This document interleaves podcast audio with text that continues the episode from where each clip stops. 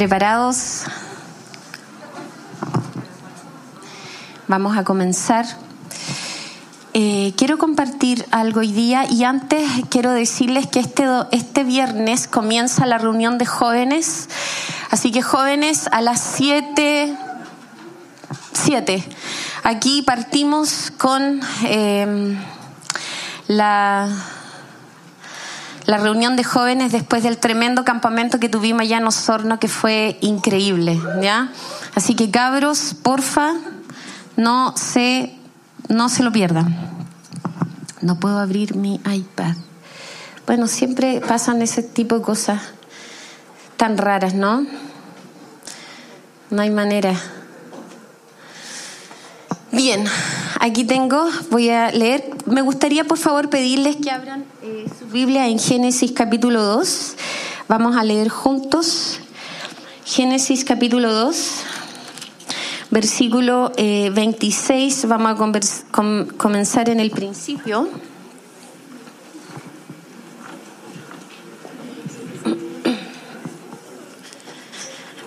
Génesis capítulo eh, 1, perdón, versículo 28, eh, dice así, entonces dijo Dios, eh, a ver, sí, versículo 26, es que, perdón, no, no veo bien, versículo 26, entonces dijo, Dios dijo, Estoy leyendo NTV. Hagamos a los seres humanos a nuestra imagen para que sean como nosotros ellos reinarán sobre los peces del mar, las aves del cielo, los animales domésticos, todos los animales salvajes de la tierra y los animales pequeños que corren por el suelo. Así que Dios creó a los seres humanos a su propia imagen. A imagen de Dios los creó, hombre y mujer los creó. Luego Dios los bendijo con las siguientes palabras, sean fructíferos y multiplíquense, llenen la tierra y gobiernen sobre ella, reinen sobre los peces del mar, las aves del cielo y todos los animales que corren por el suelo. Entonces Dios dijo, miren, les he dado todas las plantas con semilla que hay sobre la tierra y todos los árboles frutales, frutales para que sirvan de alimento. Y he dado planta verde como alimento para todos los animales salvajes, para que las aves del cielo y para los animales pequeños que corren por el suelo, es decir, para todo lo que tiene vida. Y eso fue lo que sucedió. Entonces Dios miró todo lo que había hecho y vio que era muy bueno y pasó la tarde y llegó la mañana y así se cumplió el sexto día. Así quedó terminada la creación eh, de los cielos y de la tierra y de todo lo que hay en ellos. Cuando llegó el séptimo día, eh, Dios eh, ya había terminado su obra de creación y descansó de toda su labor. Dios bendijo el séptimo día y lo declaró santo porque ese fue el día en que descansó de toda su obra de creación. El descanso tiene una tremenda revelación. Qué curioso que Dios descanse. Y el sabático que estamos tomando con Jamie tiene todo que ver con esto. Es curioso que Dios creó el descanso y Dios creó el séptimo día, que para nosotros en nuestra cultura latina es domingo, eh, para que tú pares de tu semana para que tú pares la actividad del training de vida que tienes y tú puedas tomar tu familia y venir a reunirte y tener tiempos con Dios, tiempos de familia. Aquí hay un tremendo misterio, una tremenda revelación que yo creo que mucho después vamos a estar compartiendo con Jamie por qué Dios nos está invitando a hacer una pausa. Yo voy a cumplir 54 años y de los 12 años que hago ministerio. Y creo que el Señor nos está invitando a parar porque Él quiere hacer algo poderoso con esta iglesia. Y para que Dios haga algo profundo, tiene que hacerlo primero en sus pastores. Así que oren por nosotros y oren por el equipo de pastores que queda acá. Es un equipo de 11 personas. Esta iglesia va a funcionar mucho mejor sin nosotros. Así que eh, yo quiero pedirles que mm, que oren por esto. Bien, voy a continuar. Vamos al capítulo 3. Y vamos a leer. La serpiente era el más astuto de todos los animales salvajes que el Señor Dios había hecho. Cierto día le preguntó a la mujer, ¿de veras Dios les dijo que no deben comer del fruto de ninguno de los árboles del huerto? Claro que podemos comer del fruto de los árboles del huerto, comentó la mujer. Es solo del fruto del árbol que está en medio del huerto del que no, permite, eh, no nos permite comer. Dios dijo, no deben comerlo, ni siquiera tocarlo. Si lo hacen, morirán. No morirán, respondió la serpiente a la mujer. Dios sabe que en cuanto coman del fruto se les abrirán los ojos y serán como Dios, con el conocimiento del bien y del mal. La mujer quedó convencida, vio que el árbol era hermoso y su fruto parecía delicioso y quiso la sabiduría que le daría, así que tomó del fruto y lo comió. Después de unos de un poco, le dio un poco a su esposo que estaba con ella y él también comió. En ese momento se le abrieron los ojos y de pronto sintieron vergüenza por su desnudez. Entonces cosieron hojas de higuera para cubrirse. Estoy en el 8. Cuando soplaba la brisa fresca de la tarde, el hombre y su esposa oyeron al Señor Dios caminando por el huerto, así que se escondieron del Señor Dios de entre los árboles. Entonces el Señor Dios llamó al hombre, ¿dónde estás? El hombre contestó, te oí caminando por el huerto, así que me escondí. Tuve miedo porque estaba desnudo. ¿Quién te dijo que estabas desnudo? Le preguntó el Señor Dios. ¿Acaso has comido del fruto del árbol que te ordené que no comieras? El hombre contestó, la mujer que tú me diste fue quien me dio del fruto y yo comí. Sin. Ayúdame, Señor. Entonces el Señor Dios le preguntó a la mujer, ¿qué has hecho? La serpiente me engañó, contestó ella, por eso comí. Entonces el Señor Dios le dijo a la serpiente, por lo que has hecho, eres maldita. Más que todos los animales, tanto domésticos como salvajes, andarás sobre tu vientre, arrastrándote por el polvo durante toda tu vida, y pondré hostilidad entre tú y la mujer. ¿Mm? Satanás y nosotras chiquillas, y entre tu descendencia y la descendencia de ella, su descendencia te golpeará la cabeza y tú le golpearás el talón. Y luego le dijo a la mujer, haré más agudo el dolor de tu embarazo y con dolor darás a luz y desearás controlar a tu marido, pero él te gobernará a ti. Y al hombre le dijo, Dado que hiciste caso a tu esposa y comiste del fruto del árbol del que te ordené que no comieras, la tierra es maldita por tu culpa. Toda tu vida lucharás para poder vivir en ella. Te producirá espinos y cardos, aunque comerás de sus granos. Con el sudor de tu frente obtendrás alimento para comer hasta que vuelvas a la tierra de la que fuiste formado, pues fuiste hecho polvo y al polvo volverás. Qué interesante, ¿no? Eh, bueno, por favor, volvamos a la imagen. Eh, voy a tomar algunas cosas, ¿no? Voy a hablar de redención hoy día. Y bien, siguiente, por favor. Dice origen de nuestra, de nuestro problema.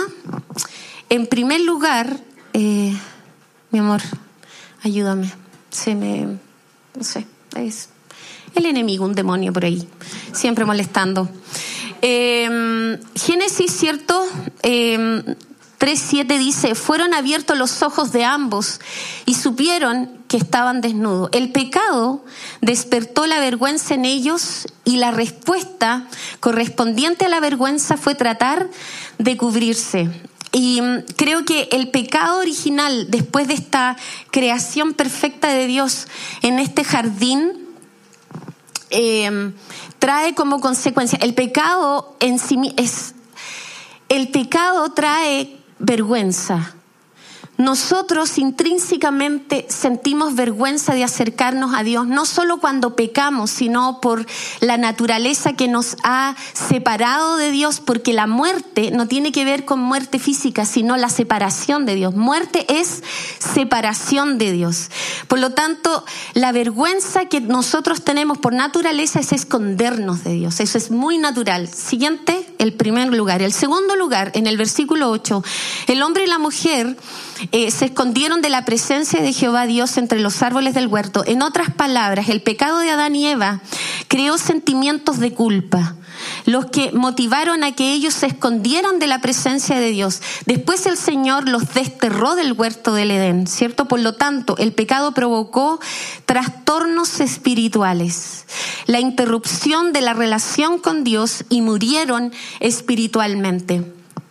Entonces nosotros nacemos interrumpidos, nacemos con trastornos espirituales graves, severos, profundos, productos del pecado, producto de la caída, producto de la naturaleza caída que tenemos cada uno de nosotros.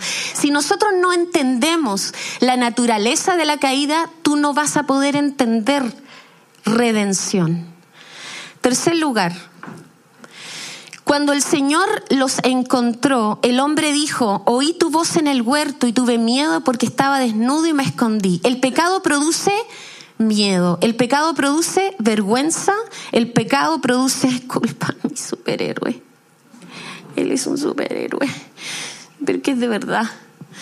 Entonces, em, em, entonces produce culpa, produce vergüenza, y produce em, miedo. ¿Mm? Esta es tu naturaleza. Entonces algo tiene que pasar aquí, algo tiene que entender el ser humano, porque el ser humano, em, después de ser redimido, vive así, vive con culpa, vive con vergüenza, vive con miedo. Y es por una falta de comprensión de la obra de la cruz. Eh, creo que la siguiente lo explica mejor. Romanos 5:12, cuando Adán pecó, el pecado entró en el mundo, esta es versión NTV, el pecado de Adán introdujo la muerte, de modo que la muerte se extendió a todos porque todos pecaron. La muerte se extendió a todos nosotros. Ese guatón lindo y precioso que tienes cuando nace es un pecador asqueroso de una naturaleza terrible. ¿Sí o no? Adolescentes, padres, sabemos lo que es, como se ponen chuki después, ¿cierto? Sí. ¿A quién le enseña un niño a robar? ¿A quién, quién le enseña a un niño a manipular? ¿No? Es naturaleza. Em, el pecado es como un virus siguiente en un programa de computación. Em, afecta el funcionamiento correcto, desvirtuándolo de su propósito original. Entiende, tú tienes un propósito original, un diseño original que el pecado desvirtuó, trastornó, arruinó. El hombre no solo decide incorrectamente, sino se llena de pensamientos erróneos, emociones enfermas, piensa mal de Dios todo el tiempo y peor de su prójimo todo el tiempo, se esconde, se avergüenza. El pecado trae una nueva sensación porque entiende que el pecado y la naturaleza no es tu diseño original. El diseño original era un jardín donde el hombre se relacionaba abiertamente con Dios. Ese es tu diseño original, tu relación con Dios. ¿Conoces esa canción de gravedad que dice, llévame al jardín? ¿Sí?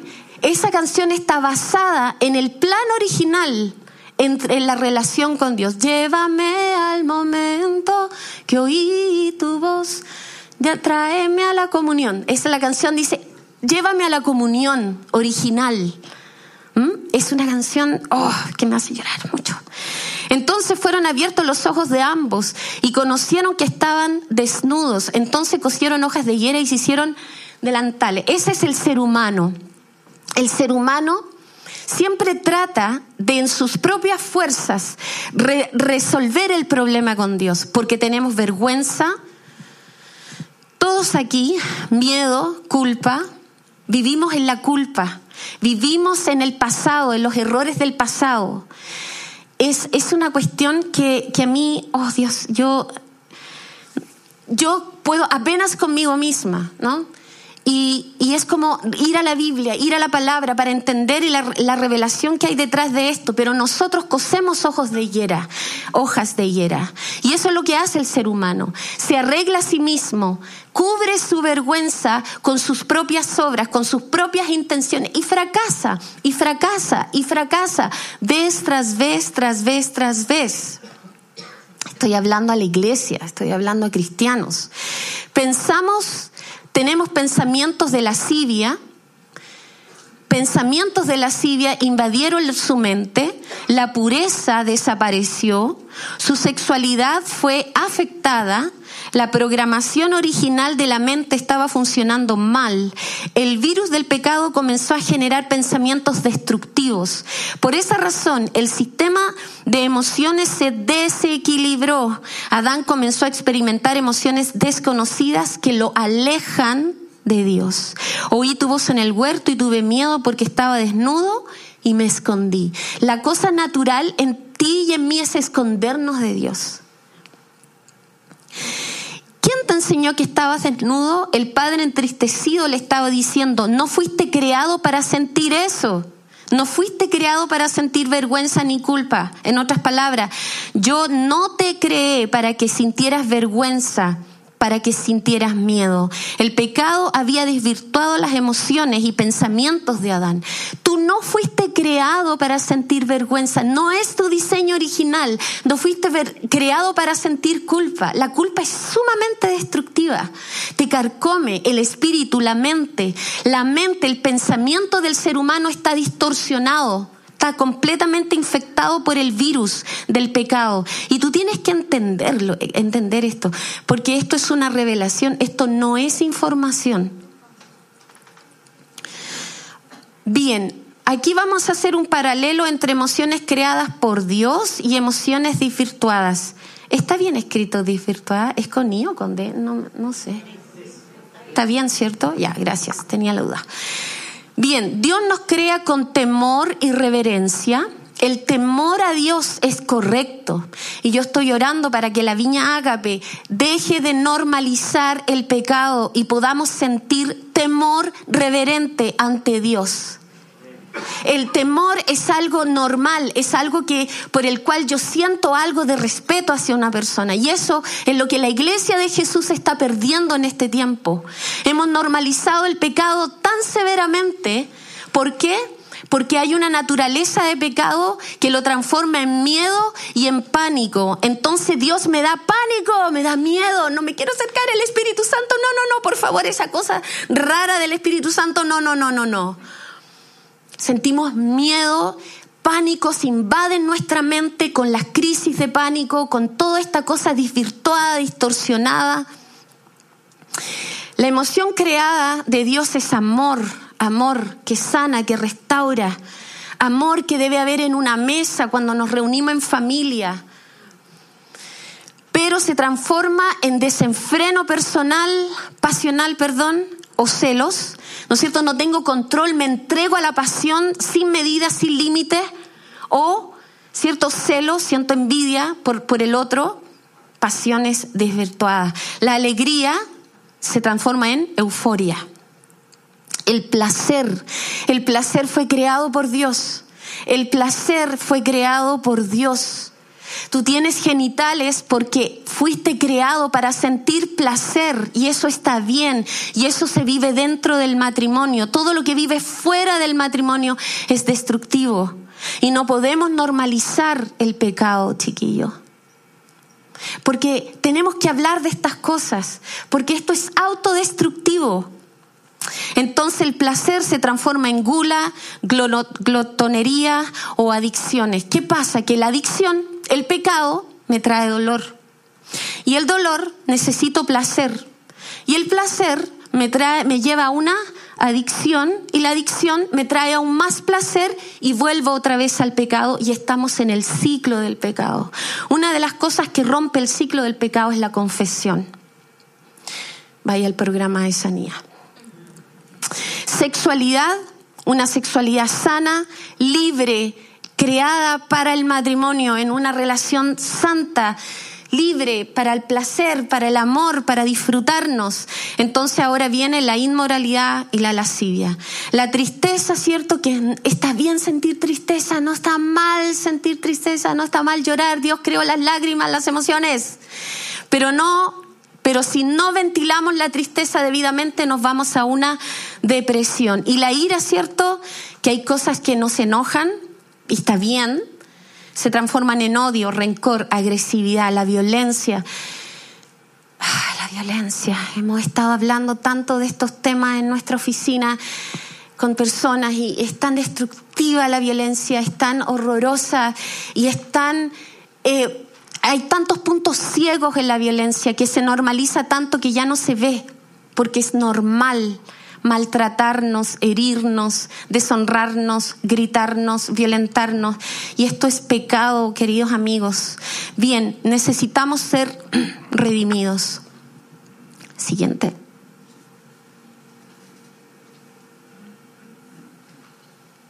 Siguiente, por favor. Redención. La primera palabra griega, a ver, vuelve atrás. Eh, quiero, porfa. Mira, nosotros necesitamos la revelación de la cruz y necesitamos entender que Jesús vino a terminar con estas acciones destructivas del hombre que aún vivimos dentro de la iglesia. Y cuando nosotros entendemos, viene una libertad y una revelación tan profunda que nos transforma. Y yo quisiera, por la gracia de Dios, como ministrábamos toda la mañana, eh, que la gracia de Dios venga y abra nuestros ojos y abra nuestros oídos, porque nuestro lema es amamos escuchar tu voz, amamos escuchar tu voz. Y yo quisiera que tú te abras ahora, porque a lo mejor hay algo hay un pasito hacia tu libertad hoy día. A lo mejor hay algo que te va a hacer sentido y que va a traer libertad y sanidad. Y todos queremos avanzar en eso, ¿no? Hay personas durmiendo, pégale un codazo, por favor. Pégale un codazo. Oye, yo los voy a, yo los apunto, ¿ah? Así que, de verdad, hay alguien ahí durmiendo. Sí, ¿verdad? Así que pégale un codazo, porque hace sueño, sí, yo sé. ¿Ya? O te, tiro agüita. Desde acá. Ya, chiquillos, no se duerman. Redención, uno.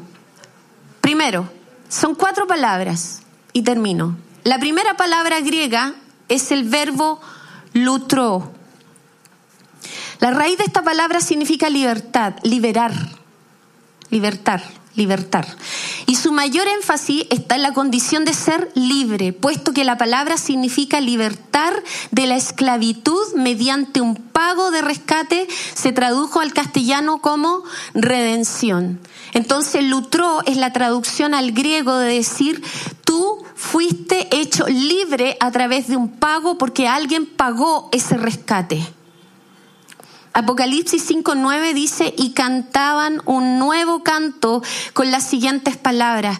Tú eres digno de tomar el rollo, de romper los sellos y abrirlo, pues tú fuiste sacrificado. La reina Valera dice, y tu sangre nos redimió para Dios. La NTV tiene la traducción directa que dice, y tu sangre pagó el rescate de toda gente, de gente de todo pueblo, tribu, lengua y nación. Qué bacán va a ser escuchar adoración en toda lengua, en toda tribu, en toda nación, de toda nación, de toda cultura.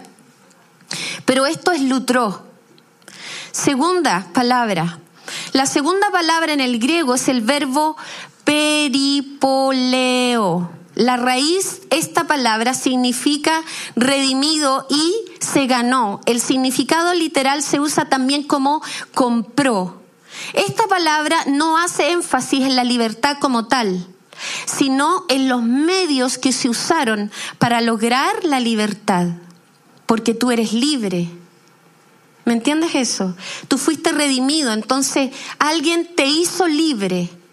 Ese es lutró. Lo que estamos hablando ahora es perilipoleo y eso es quiere decir que tú eres redimido, pero a través de está explicando cómo fuiste redimido. La palabra no hace énfasis en la libertad como tal, sino en los medios que se usaron para lograr la libertad. El acto de comprar o obtener algo de tal modo que llegue a ser propiedad de alguien. Así que por medio de la redención, en este caso, la sangre de Jesús, nosotros llegamos a ser propiedad personal de Dios. Eso significa la palabra peripoleo. Eso. Muy bien. Entonces, tú fuiste eh, los medios que se usaron para que tú fueras libre, toda esta maldición de pecado, es que alguien te compró, pero al comprarte perteneces para siempre a esa propiedad. Eres propiedad de Dios para siempre. La tercera palabra, bueno, aquí está el versículo que se usa esta palabra perile, ¿eso? Pues ustedes saben que Dios pagó un rescate. Esa es la palabra Reina Valera, ahí está otra vez la palabra redención, pero que significa, eh, redimió, que significa esta palabra en griego, que significa Él pagó un rescate por ti, para salvarnos de la vida vacía que heredaron sus antepasados y el rescate que él pagó no consistió simplemente en oro o plata, sino que fue la preciosa sangre de Cristo, el Cordero de Dios que no tiene pecado ni mancha. Tercera palabra, la tercera palabra en el griego del sustantivo es agorazo, cuya raíz es agora, que es el nombre que se le da al mercado de esclavos.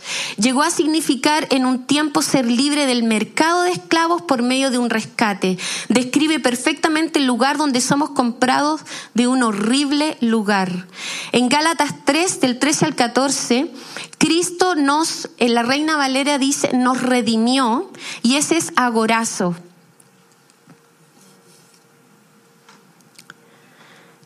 En esa palabra rescató en otra, Biblia, en otra versión dice redimió, la traducción al griego es agorazo, de la maldición de la ley al hacerse maldición por nosotros, pues está escrito, maldito todo el que es colgado en un madero. Así sucedió para que, por medio de Cristo Jesús, la bendición prometida a Abraham, porque tú eres hijo de Abraham, ¿cierto? Porque somos hijos de fe, llegaran a las naciones y para que por la fe recibiéramos el Espíritu Santo o el Espíritu según la promesa. Entonces, Jesús se hizo maldito por ti para pagar tu rescate. Fue Él el que te liberó de la esclavitud. Eso significa gorazo, que tú eras un esclavo y que alguien pagó por ese rescate y te hizo libre. Ahora, nosotros como chilenitos estamos tan distanciados de lo que es la cultura de la esclavitud.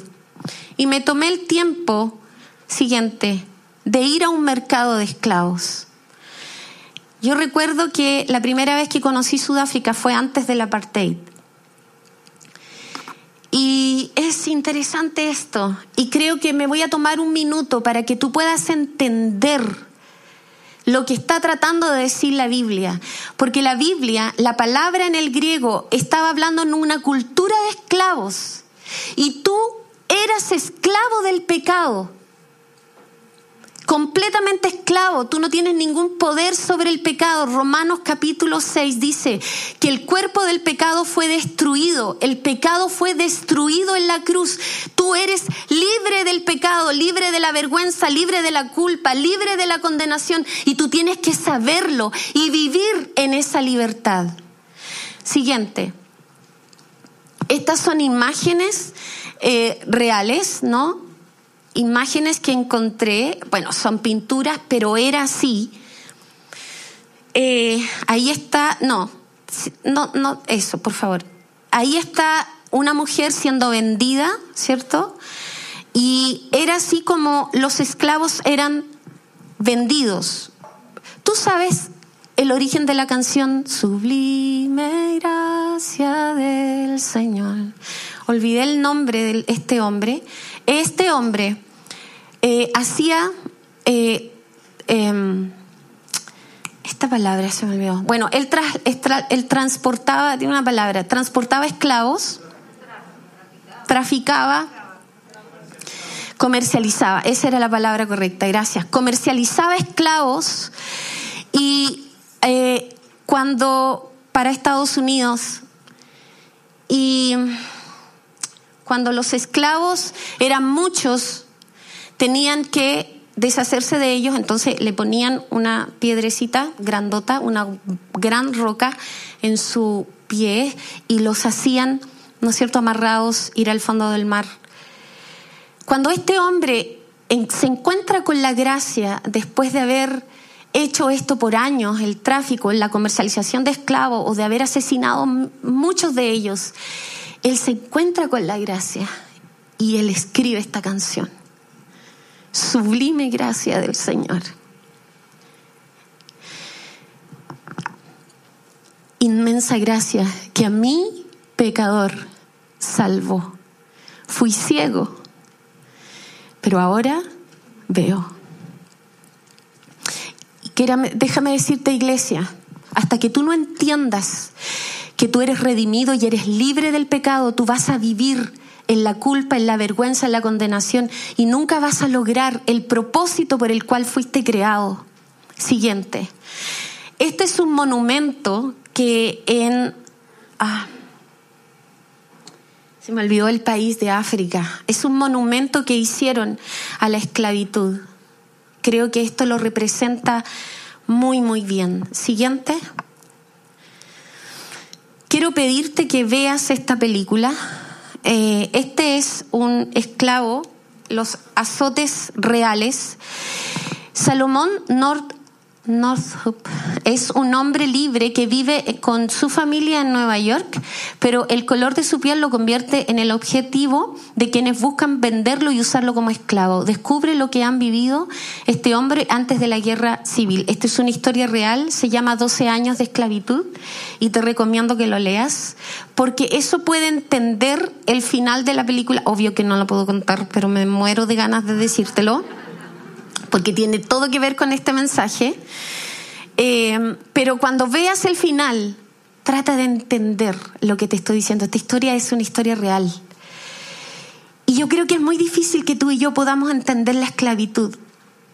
Y yo creo que es muy difícil que tú puedas entender lo esclavo que eres del pecado. Hasta que tú no entiendas que fuiste redimido. Y que tú no necesitas seguir viviendo en esclavitud. Siguiente, este es otro monumento en otro país de África, en honor a ellos.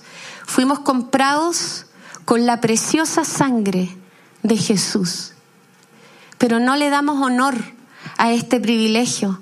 Isaías 44, 22 dice, he disipado tus pecados como una nube y tus ofensas como la niebla de la mañana. Vuelve a mí, dice el Señor, porque yo te redimí, dice la reina Valera. La NTV traducida literal a la palabra agorazo, porque pagué el precio para ponerte en libertad. ¿Has, escuchado, ¿Has visto, conoces la historia del barco? Este barco, porfa, Cris, gracias.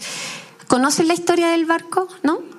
La historia del barco se trata de un niño que creó su barco invirtió mucho trabajo en él y lo amaba profundamente, mucho, porque él lo hizo y le dio detalles y le quedó muy, muy bonito, muy perfecto a sus ojos.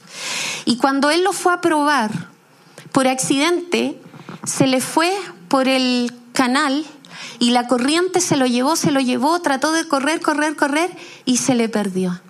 Y se le perdió su barco. Y él lloró mucho, lloró mucho porque había perdido su barco.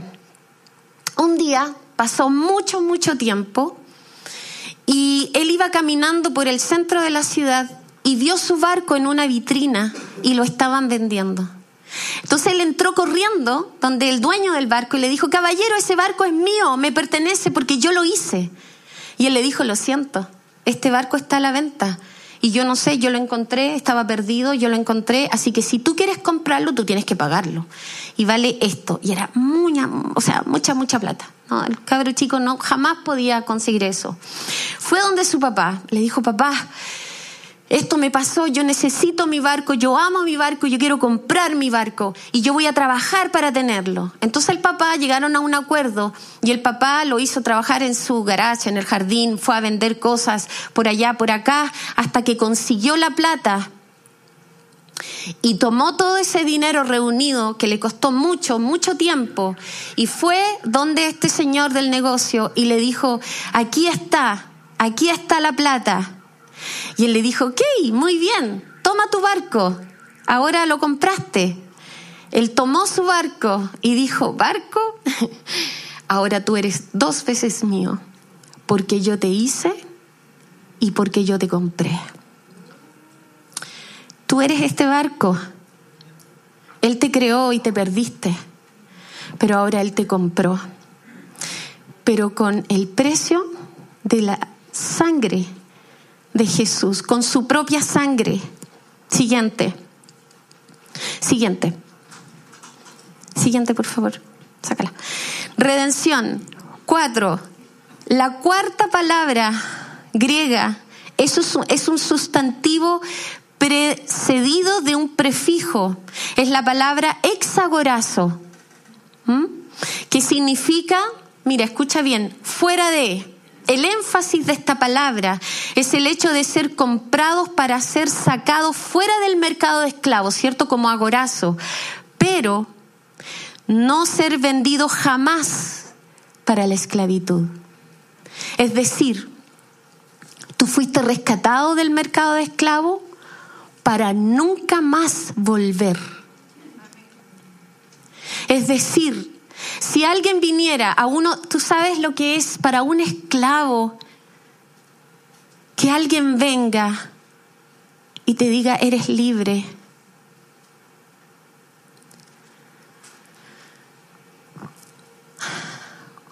Pero que alguien otra vez venga y te diga, no, ya no lo eres, ahora yo te quiero como esclavo. Y eso sucedía mucho. Pero lo que hizo Jesús es que Él te compró para que nunca más, nunca más vuelvas a ser vendido como esclavo, para que nunca más vuelvas a tu esclavitud. Eso significa la palabra hexagorazo. Y lo vamos a encontrar ahora. La redención es el acto que hizo Jesucristo en la cruz para liberarnos de la esclavitud del pecado y de Satanás por la paga de su, de su preciada sangre. Ya no debemos preocuparnos por pecados que Cristo nos liberó de todos ellos y decidió no acordarse de ellos. Este es el pacto que haré con ellos después de que el tiempo, dice el Señor. Pondré mis leyes en su corazón y la escribiré en su mente. Este es el nuevo pacto. Ya no el pacto de matar eh, holocaustos, hacer sacrificios, palomas, becerros, gorriones, pan, cebada, aceite, esfuerzo. Pondré mis leyes en su corazón y la escribiré en su corazón. Después añade, y nunca más me acordaré de sus pecados y maldades. Vamos a Hebreos, por favor, capítulo 9. Ven conmigo, esto hay que leerlo. Hebreos capítulo 9, versículo 24. Dice, pues Cristo no entró en un lugar santo hecho por manos humanas, que era solo una copia del verdadero que está en el cielo. Él entró en el cielo mismo para presentarse ahora delante de Dios a favor de nosotros. Y no entró en el cielo para ofrecerse a sí mismo una y otra vez, como lo hace el sumo sacerdote aquí en la tierra que entra en el lugar santísimo, año tras año, con la sangre de un animal si eso hubiera sido necesario, Cristo tendría que haber sufrido la muerte una y otra vez, desde el principio del mundo. Pero ahora, en el fin de los tiempos, Cristo se presentó una sola vez y para siempre para quitar el pecado mediante su propia muerte en sacrificio y así como cada persona está destinada a morir una sola vez y después vendrá el juicio, así también Cristo fue ofrecido una sola vez y para siempre a fin de quitar los pecados de muchas personas. Cristo vendrá otra vez, no para ocuparse de nuestros pecados, sino para traer, traer salvación a todos los que esperan con anhelo su venida. Cristo entró una sola vez y para siempre. Todos tus pecados están perdonados una vez y para siempre. Ahora, yo quiero pedirte que tú entiendas esta verdad siguiente. Poligergus, Poligergus, Poligeros, se me olvidó el nombre, lo ensayé caleta. Poliergus, Poliergus rufensens, Poliergus rufensens, ya, eso es.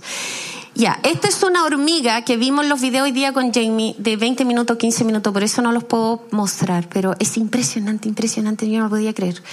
Es un ejército de hormigas que sale del hormiguero y en, en cientos de hormigas cruzan como un ejército y llegan al otro hormiguero y eh, ¿sabes qué? Es curioso porque lo hacen una semana antes que las hormigas del otro hormiguero nazcan. Entonces sacan las hormigas, es decir, las hormigas salen del hormiguero, cientos de ellas, corren, corren, corren, corren, corren, llegan al otro hormiguero, sacan los huevos de ese hormiguero y se los roban. Es muy interesante verlo, el video. Roban, roban, roban, se llenan, llenan de huevitos, corren, corren, se meten a su hormiguero y las hormigas em, que han sido em, robadas nacen en ese otro hormiguero y ellas las hacen esclavas y las hacen hacer el trabajo duro.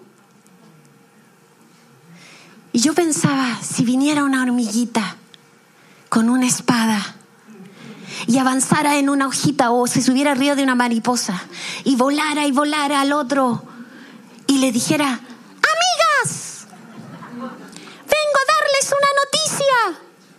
Ustedes no nacieron esclavas. Ustedes son libres. Y vienen las otras hormigas y la crucifican. ¿Sabes qué? Esta es una historia real de tu vida. No es tu diseño original. Y tú tienes que entender tu redención. Tienes que entender que tú fuiste robado, engañado y que vives la esclavitud del pecado que no te corresponde. Mira esta imagen y yo siento que muchos cristianos viven así es una imagen bien conocida, yo sé que ustedes la han visto un montón de veces. Pero sabes que esta, la, la, miro y me sigue ministrando. Como hay personas que están libres. Loca, se abrió la puerta. Estás ahí escondida, escondido. Y la puerta se abrió. Está la cruz que te, que te redime. La sangre de Jesús que te limpia. Pero sigues ahí. Porque tú quieres seguir ahí porque no hemos entendido redención. No hemos entendido que eres libre. Y para terminar, pido al equipo de oración que pase. Isaías 50, 43 dice, pero ahora sí dice el Señor, el que te creó, Jacob, o pone tu nombre, Silvia, no sé, Andrea,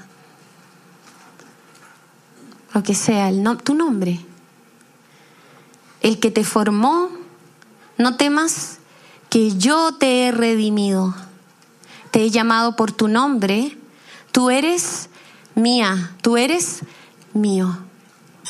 Él te redimió. Entonces ahora entiende lo que significa redimir en la Biblia. Isaías 62, 12. Serán llamados pueblo santo, redimidos del Señor y tú serás llamada ciudad anhelada, ciudad nunca abandonada. Sabes que para mí la adoración es algo que me hace explotar. Yo quiero pedirte que mm, vamos a poner un momento de atención a lo que el Señor quería hacer. Y quiero invitarte a que te abras a lo que el Espíritu Santo quería hacer ahora. ¿Mm?